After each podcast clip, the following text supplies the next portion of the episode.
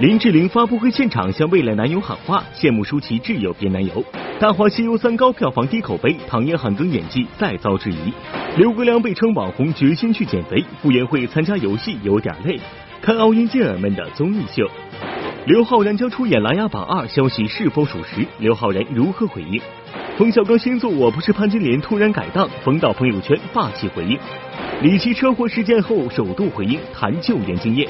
宋丹丹时隔五年再收徒，大徒弟竟然是他。绕口令大比拼，舒淇只能干瞪眼，胡歌信手拈来。中国式关系大火引话题，婚姻相处之道，陈建斌、胡可各有见解。粉丝为 TFBOYS 成员庆生，竟能影响列车运行，粉丝该如何应援？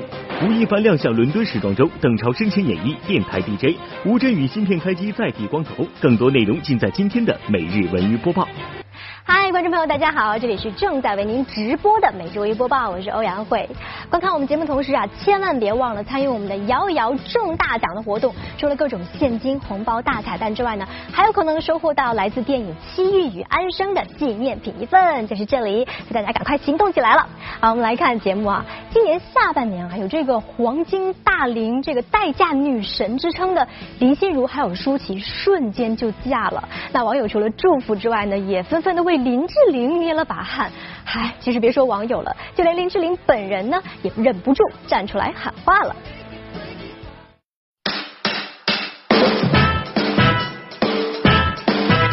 你刚刚说的时候，好像当你在工作上像跟我一样很努力的时候，就会忘了一件事情。现在开始在积极一点的，然后大家都告诉我说，嗯，可能等待他就会来临。我觉得他应该是迷路了，定位我在这里，请定位一下我。看这里，单身的赶紧看这里。林志玲在自己代言的某导航软件发布会上，难得高调向未来男友喊话。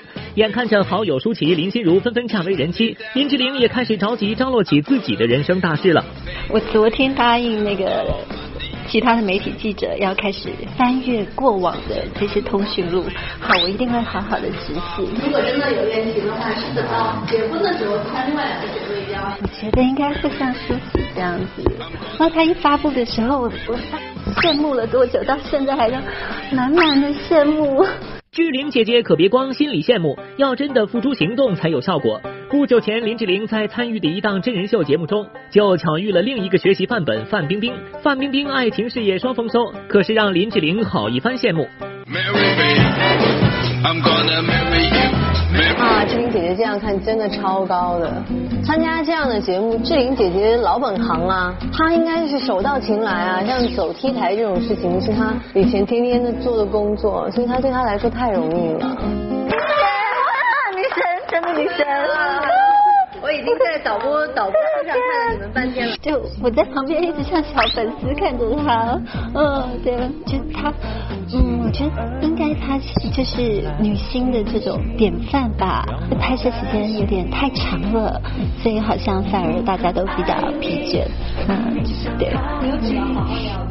很 可惜没有多聊，有然后有约说，哎，下次我们来好好聊一聊，或是跟君妹一起运动啊等。只可惜一场节目的录制时间让林志玲没有足够的时间向范冰冰取经。接下来林志玲将投入蔡康永执导的第一部电影的拍摄，她即将面对的这一位女神似乎就没有范冰冰那么好接触了。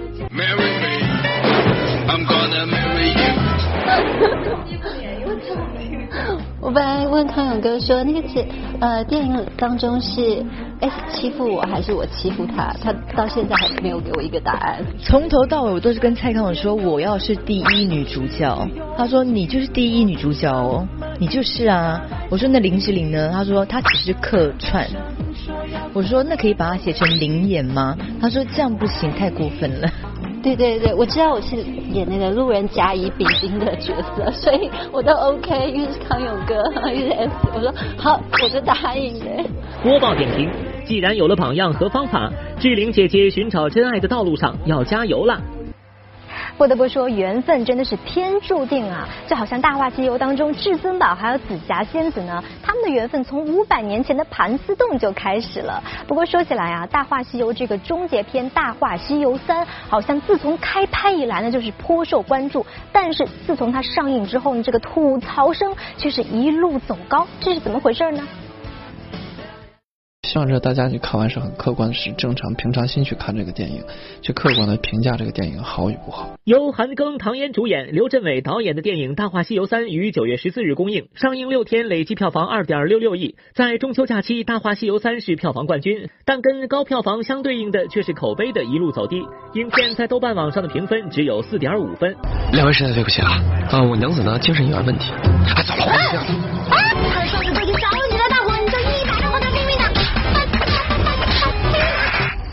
差点看疯，简直是毁童年系列。仿冒品，拜托别再出来污染眼球、辣眼睛。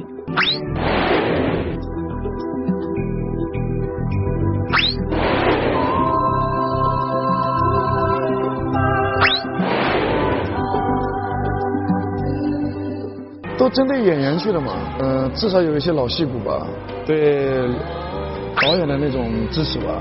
前两前两部，效果还是可以的，内容、演技没有太大印象，倒没有什么太深的感受。呃，觉得经典的是最好的吧？之前那个周星驰拍的那个。如果上天能够给我一个再来一次的机会，我会对那个女孩子说三个字：我爱你。朱茵饰演的紫霞充满灵气和韵味，周星驰无厘头的表演风格独树一帜。二十一年前的《大话西游》堪称经典中的经典，如今导演刘镇伟再拍《大话西游》本就颇具争议。看过电影的观众也对唐嫣、韩庚二人分分钟出戏的演技和浮夸呆板的表演风格难以认同。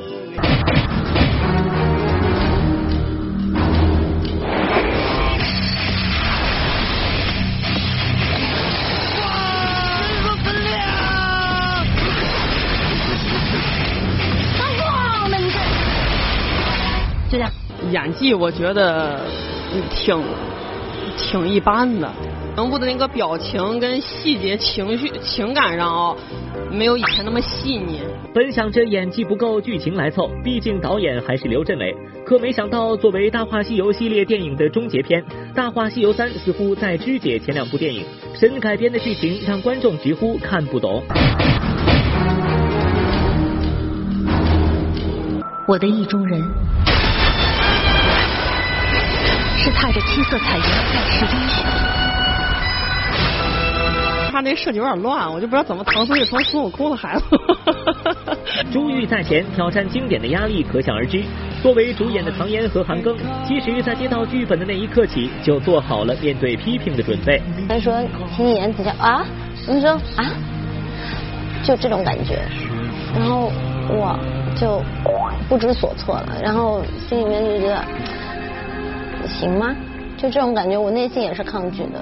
我也希望大家能去多出一些，说出一些意见，或者说出一些他们自己的看法，我是很欢迎来批评。播报点评：挑战经典有风险，是否用心是关键。没错，翻拍有风险，演技是王道。不过最近呢，同样是跟这个西游题材有关的电影，自己什么时候变成了网红？在那个里约奥运会之后，您成了一个网红。呃，我觉得我一直都是靠实力起家的，是吧？怎么突然间就成了网红了？不管是呃不懂球的胖子也好，还是刘月半也好，但是刘月半我真不明白什么意思。呃，我估计也差不多吧，反正也是一个是吧？这个有点胖的意思，是吧？呃，我觉得忙完这一段时候肯定会去减肥。来了来了来了，我就是那个不懂球的胖子。说是网红，其实也只是表达运动员们的受欢迎程度。而正是这样的高人气，让他们成了各大综艺节目的邀约对象。乒乓球队的马龙、张继科就接连亮相几档综艺节目。不知道平时忙于训练的他们，综艺感如何呢？说，刚才对不起，你刚才推着那个进来的时候，一直看着那个螃蟹。对，其实我也一直看着，没看你啊。他们老说顾客是那个耿直过来，然后老是那个拆台什么的，作为作为教练怎么看这个？我我季科一直都是这样，他只要在台上，他也不是为了配合谁，是吧？因为他在球台上也不是让对手喜欢的。我估计到了舞台上，有时候也有点别扭。而除了乒乓球梦之队，今年夏天意外闯入大家视线的洪荒少女傅园慧，也因为采访时毫不做作的可爱表现，成为外界关注的对象。接朋友圈、微博就上去了哈。但是我也可以提醒我们的这个观众朋友。我的球是可以很多，我以为不会被拍，就是我忘记我带的那个麦了，然后我就是看他们在说话嘛，我就我就轻轻的念叨了一句我有点饿，因为我当时一下真的感觉有点饿，没想到被就是大家能听见的，就是。在里约奥运会上创造奇迹的中国女排当晚压轴亮相。如果说以上几位体现的是年轻运动员个性的一面，那么中国女排传递的则是女排精神。觉得连看手机时间、点个赞时间都没有，这恋爱怎么谈？恋爱可以一跳起来，窗外边有人嘛，然后那人嘿，俩人这么蹦，你用跳，人家都不用跳。就是最近会接到很多，就是因为可能运动员参加这个比赛也都经常他们，会不会接到很多这种邀请，我会偏向于参加什么样的？让大家呃看到我们的运动员，就亲自看到。以前网上很多人都是在电视上，另外我们也希望通过这个呃节目给大家传递更多的正能量，还有一种团队精神。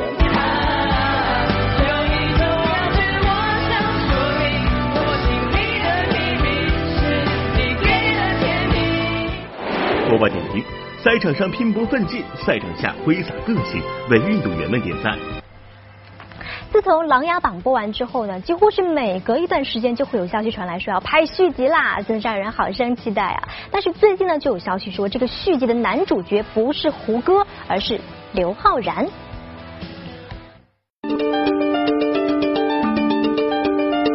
听说《琅琊榜二》的男主角居然换成刘昊然了，好期待呀！总感觉如果十九岁的刘昊然出演的话，画风有点不太对呀。近日，网上爆出了一条消息，《琅琊榜二》即将拍摄，十九岁的刘昊然顶替胡歌出演男主角，消息是否属实呢？在昨天的活动上，刘昊然给出了这样的回应：没有确定，就是这种东西其实都是没还没确定的东西，然后只是说有，好像也是这个问题可能不太方便啊，对。尽管网上言之凿凿，但采访时刘昊然对于是否出演《琅琊榜二》始终不松口。有消息称，《琅琊榜二》又称《琅琊榜之风起长林》，与《琅琊榜》第一部是两个故事、两套人马，完全两码事。所以刘昊然顶替胡歌饰演梅长苏的说法并不成立，因为《琅琊榜二》中或许根本没有梅长苏这个角色。《琅琊榜》就是是所有的演员都不延续了啊，我们故事也是一个全新的一个故事，演员是。嗯，所有在《琅琊榜一》里演出过的，可能我们这次都不会选择。你永远都不要再离开我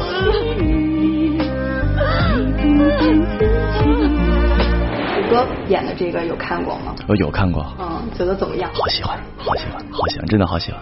这是我最近这段时间最最喜欢的角色。之前有见过胡歌，对，有在对袁弘哥的婚礼上，我们一起当伴郎。可以说，去年的一部《琅琊榜》助力胡歌的事业更上一层楼。不过，按照制片人侯洪亮全部启用新演员的说法，胡歌八成是和《琅琊榜》第二部无缘了。然而，离开了《琅琊榜》，胡歌极有可能走进了《欢乐颂》。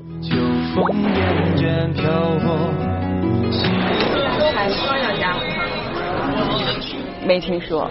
没有确定。呃，不是没有确定，是这个事儿我都我不知道。可能大家也比较希望我参演吧。大家听到的都是非官方的消息。您现在有消息吗？我现在没消息。从《伪装者》到《琅琊榜》这两部戏的热播，让出道十二年的胡歌再度翻红。不过，胡歌坦言，演了十几年电视剧，他有些烦了。我明年就是挺想尝试一下大荧幕的电视剧，已经拍了很多了，也。特喜欢电影儿，有没有想过自导自演？没有，我觉得如果有一天我会做导演的话，我就安安静静的坐在导演椅上，我不会既做导演又当演员，嗯，因为我我不具备这个能力，嗯，可能有些人他可以，但是我觉得我我我只能做一件事。播报点评：无论拍电视剧还是演电影，走心的好作品才会赢得观众的认可。嗯，为胡歌的这种专心致志点赞。不过说起来啊，影视圈真的是有这样一种又能导又能演的能人，就比如说冯小刚啊。继他上一部这个收获了无数好口碑的电影《老炮》之后呢，冯导的新作《我不是潘金莲》马上要跟大家见面了。不过昨天呢，电影的官方微博却宣布哈，本来定档的九月三十号突然改成了十一月十八号。我想说，档期延迟会不会对电影的票房也有影响呢？好饭不怕晚，茶吃后来宴。电影《我不是潘金莲》十一月十八日见。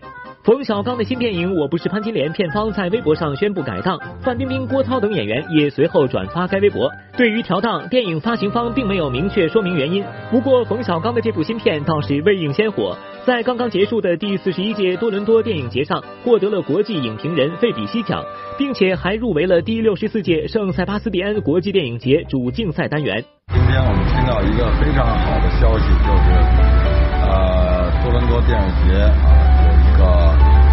国际影评协会的影评奖给予了我们的电影《我不是潘金莲》，然后非常荣幸啊，然后这也是这个我们的女主角冰冰努力的结果，是导演努力的结果，非常感谢，非常感谢。冯小刚虽为国内举足轻重的大导演，但到国外参与奖项竞争的经历其实并不多。谈到是否有竞争压力时，一向自信的冯导在接受采访时表示，如果是和电影有关的事，对他来说没有任何压力。而对于改档一事，冯小刚在朋友圈如此霸气回应：哪个档期冷，我们就去哪个档；国庆档和贺岁档热，我们就不去了；十一月冷，我们就让潘金莲把十一月给烧烫了。其实，冯小刚的自信早已不是一天两天了。即便是面对各路媒体，他的发言也常常是语不惊人死不休。二零一零年《唐山大地震》上映期间，冯小刚也曾自信地说：“唐山大地震将要创下五亿票房，并且感伤自己没有对手。拍什么都有票房，拍娱乐的有票房，拍不是娱乐的严肃的电影照样有票房，没准比那娱乐的还高。”没办法，你谁超过我？我你给我找出来一个，没有。我特别孤独求败，孤独求败。唐山大地震最终票房收获六点七三亿，成为了当年国产片的票房冠军。而对于这部《我不是潘金莲》，冯导的目标好像并不仅仅在于票房。其实没有那么深奥的那么那么多想法，就是觉得好玩，想想干点出格的事儿。你看我。快六十了，我五十八岁了，但我其实是有点点儿童心理，我老想做点出圈的事儿。播报点评：美国著名思想家爱默生曾说：“自信是成功的第一秘诀。”看来这话没错。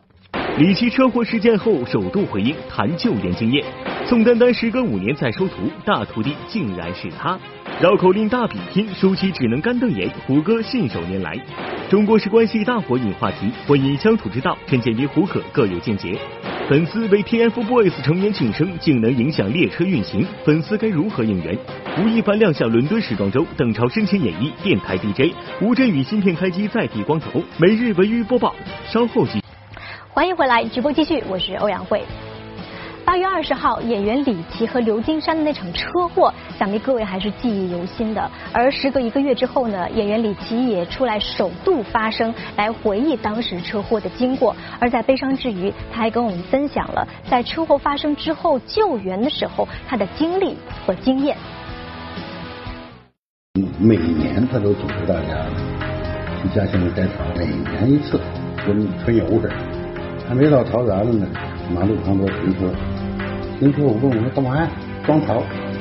八月二十日，演员李琦、刘金山在平湖区采摘桃时不幸发生车祸，事故造成一死三伤。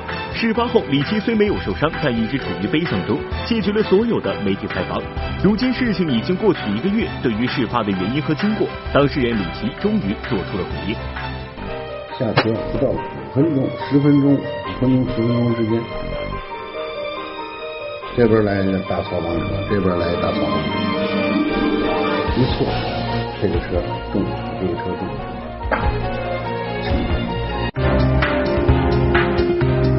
当时的情况可以说是相当危急，在场的人几乎都有不同程度的受伤。刘金山当时处于昏迷状态，随后送往医院，经过救治苏醒，没有威胁。李琦所乘车辆的司机当场死亡，而同行的李琦为什么没有受伤呢？我下车早，我懒，那会儿已经太阳出来了。我一下了车，我就很快的速度招呼下来，这个招呼大家都快过来。到过来，我一看大伙儿都基本上下来了，唰，全逃到咱们找凉快地方过来。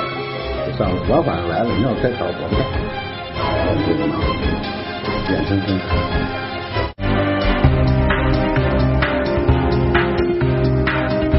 看，就翻到桃园去了。因为这因为车本身还有一个宽度。他前后过来以后，有车也过来，把人刚好搁在这个这排水沟里了，扣在这排水沟里了。从李奇的描述中得知，事发时两辆大型货车剐蹭相撞，承载沙土的大型货车失控向道路南侧侧翻。李奇当时所在的桃园与道路的距离不足十米，刘金山等人站在离道路三米处的防护栏附近，参与救援对李奇来说也不是一件轻松的事儿。整个这铁栏杆在他的身体，这这这个车厢在他身上，就把他给排着了。我到哪儿我一瞅我一看，我说哪儿就露了两只脚在里边压着呢。你别管此时此刻这个姿势有多么的难看，那时候不是没人管，是不能动。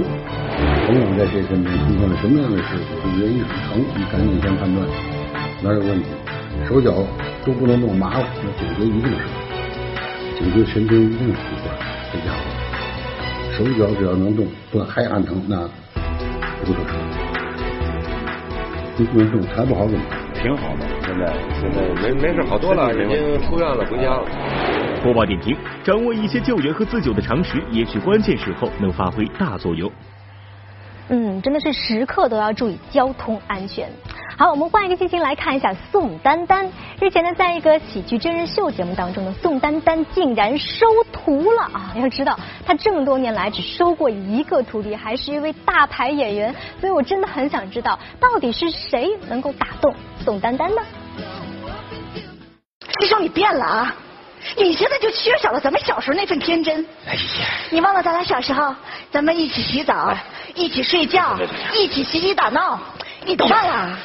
主要那小时候，我也不知道你是女孩啊。妈呀，那时候我都不知道我自己是个女孩。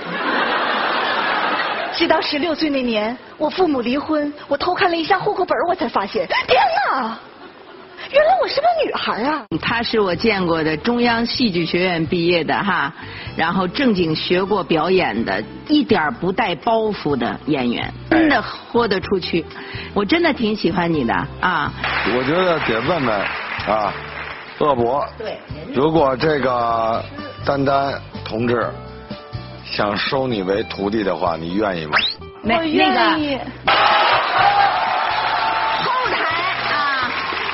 导演要我的微信名片啊，转给你，我们通上信了，谢谢，我很愿意做你师傅。您没看错，眼前这位女生就这样毫无防备、出乎意料的成为了宋丹丹的徒弟。在近日播出的《笑傲江湖》第三季中，在初赛时就吸引了评委宋丹丹注意的女汉子鄂博，再次以豁出去的表演风格，让宋丹丹动了收徒的念头。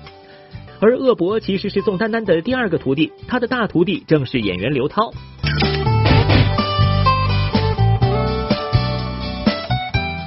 出道之前的刘涛曾是一名相声演员，而那时他的偶像就是宋丹丹。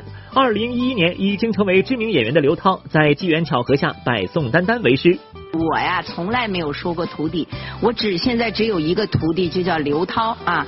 当时呢，是他自己一色儿的说，我你能做我能做我师傅吗？哈，我是你徒弟，我真什么也没教人家，只不过他成了我徒弟，一天比一天红。你先给他跪下，你就说。对不起，我错了，我不该指认你，我以后再也不敢了。我我说这个，然后我偷偷的找机会溜出去，再找人进来把他给抓起来。哪一些台词当中，我认为可能需要做的反应，呃，我们会互相聊一聊。然后他也跟我说，其实不用太在意，说观众如果说哪个点你认为他该笑的时候，他呃好像还没有反应过来，呃，你会一下子觉得自己哎要。要再卖力啊，再怎么样？其实不用，就是很真实的去去演好一个作品就好了吧。好，我们再来看舒淇，好像婚后的她呀，是真的变得越来越活泼了。最近呀，对着镜头就挑战起了绕口令。嗯，至于说的怎么样，我觉得吧，反正有颜值就行了，我们不要在意这些细节。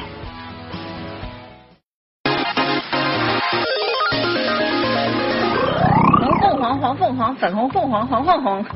红凤凰，黄凤凰，粉红凤，红凤凰，黄凤凰，粉红凤凰，黄凤凰。和尚端汤上塔，塔滑汤洒汤烫塔。婚后的舒淇这是彻底解放天性了吗？挑战绕口令，舒淇瞪眼搞怪，把偶像包袱甩得老远。不就一句红凤凰，黄凤凰，粉红凤凰，黄凤凰，有这么难吗？还是来听听已经获得了中文十级认证的胡歌的绕口令是什么样子的吧。我管我父亲叫爸爸，可我父亲却管我叫岳父；我女儿管我叫爸爸，可我却得管她叫妈妈。我还得管我的妻子叫外婆，因为她是我继母的母亲。后来我的女儿，也就是我的继母，她生了一个儿子，他是我同父异母的弟弟，她管我叫哥哥，但她得管我叫外公，因为他也是我的外孙。再后来，我的妻子也就是我的外婆，她也生了一个儿子，他是我继母的弟弟，所以我得管他叫舅舅。你们记住了吗？胡歌这段堪称绕口令教材的视频，相信很多朋友都已经看到过了。不过胡老师最近又有了新课题，中文已经不过瘾，说绕口令还是得拼英文。When the weather be fine or when the weather be not, when the weather be cold or when the weather be hot, we'll weather the weather whether we like it or not.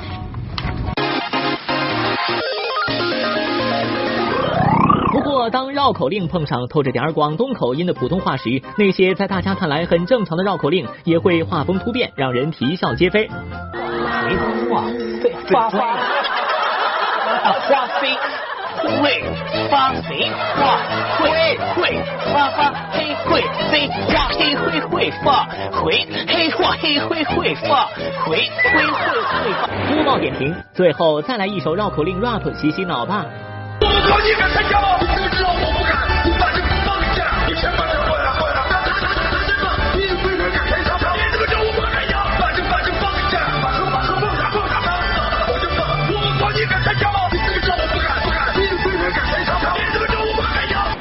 是关系大火引话题，婚姻相处之道，陈建斌、胡可各有见解。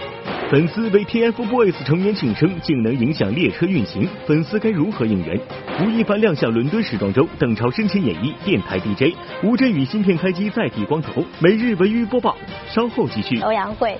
在热播剧《中国式关系》当中呢，陈建斌饰演的这个马国良啊，是一位忙于工作而疏忽家庭的这样一个男人，而胡可所扮演的妻子刘丽丽呢，则是因为得不到关怀而最后感情生变。那其实这样的问题在很多家庭当中也是有见端哈，所以呢，两位主演对这样的问题也是有不同的看法，我们一起听听看。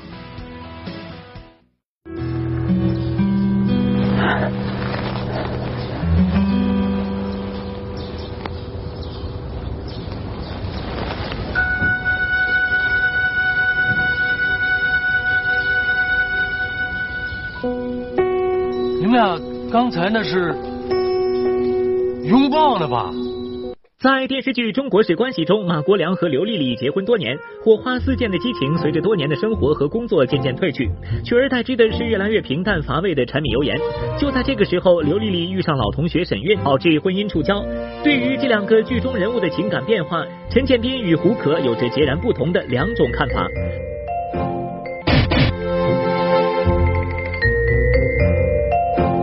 是站在马国良的角度，我认为他是不可原谅的。就他犯了马国良犯了再大的错误，还是家庭内部矛盾，对不对？就是咱们可以好好说嘛，你惩罚他、批判他，你甚至揍他都可以。你你把他轰出家门，几天不让他回家，我觉得都可以。您好吗？您出轨了，你跟而跟他的下级。我觉得他很率真，就他会他坚持他自己心中的一个梦想，他觉得爱情是那个样子的。那我的身边人变了，可是我的追求没有变，那我有选择自己感情的权利。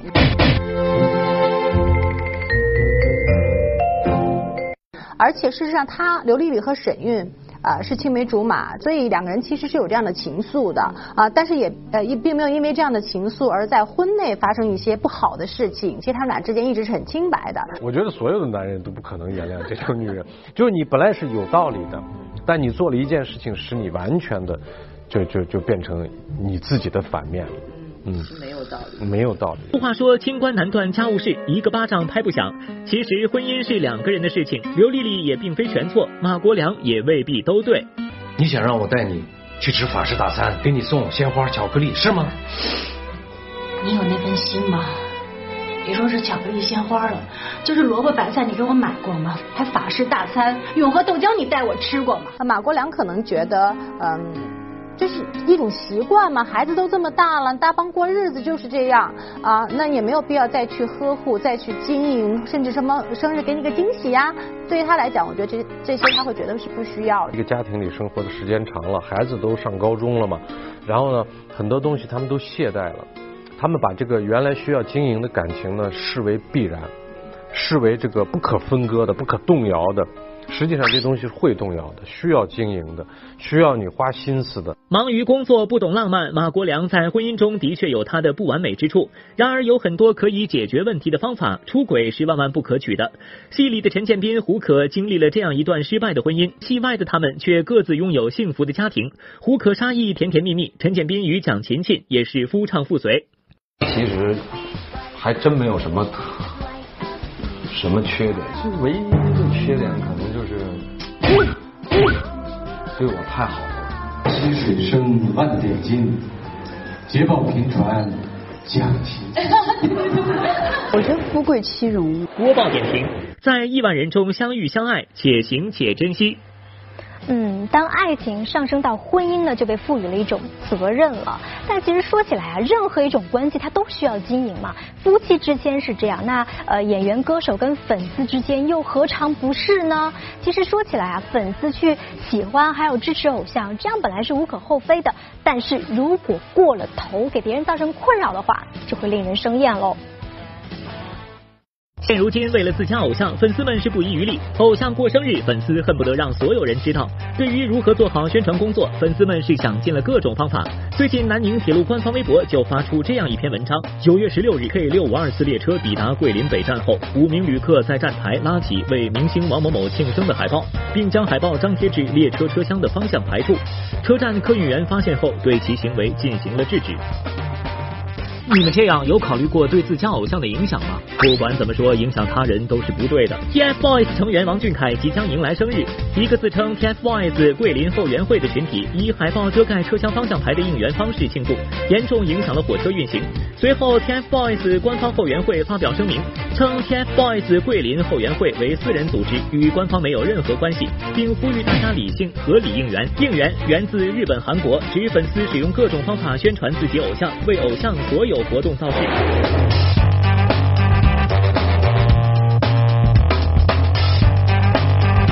像这些呢是剧组的，就是这个嗯给他们的可乐，这个呢是我们有写着是我们团委会的 logo，然后感谢大家照顾我们丽姐，然后它也是特别定制的，并不是普通的可乐，它是为了感谢工作人员。有因为他们那个过来，或者你怕他们影响学业、影响事业中，跟他们生过气吗？有，我之前都是假装生气，但是我发现其实这种你在保护他们，嗯，但是有的时候会伤到他们。可无论所谓的官方也好，私人也罢，这些后援团体都是由粉丝组成的。粉丝们会到偶像所在的剧组和发布会送饭送礼物，甚至自掏腰包为偶像的新作策划宣传活动。更有甚者会采取组团跟车的方式接近偶像。鹿晗就因为担心粉丝安全，跟开车的黄牛发生争执。你还是真不嫌危险，带着他们倒车啊？这车人出了事儿，你负责了吗？我问你，你负责起一个人吗？粉丝应援做宣传，偶像开见面会回馈粉丝再做宣传。粉丝们在自家偶像的默许下，应援活动越做越大，以至于影响他人，扰乱公共秩序。面对不理智的应援行为，第一时间发声制止，才是偶像们必须要做的。不希望他们过分，他们就会去做一些捐款、做爱心的动作，然后会会送我的东西会变成是啊收据啊，或者等等的限过于忙，拿一张卡片，就拿一个礼物送给我。三月三十号是他的生日，然后有的时候贴吧会组织什么公益活动之类的，我就会参加。播报点评需要理性的不只是粉丝，偶像们是否也应该反思？嗯，其实就像玛丽说的，如何处理好跟粉丝之间的关系呢？是一个度，还得自己好好把握。好，我们再来看吴亦凡，最近呢，他就是以一身全新的造型亮相伦敦时装周，而他的穿搭你打多少分呢？我们一起看一下。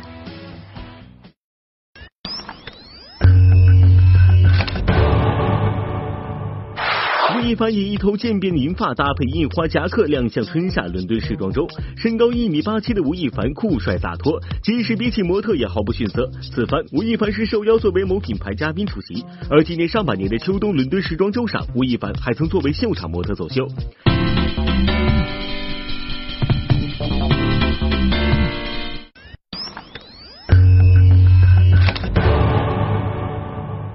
电影《从你的全世界路过》发布的最新预告片中，几对情侣悉数登场。邓超在片中饰演电台 DJ 陈默，更是倾情献声预告片，讲述小人物的爱情故事。不知道一向搞怪的邓超此番深情起来，会给观众带来怎样的惊喜呢？一个人终将拥有另一个人的甜点头，贯穿未来。数遍生活动漫。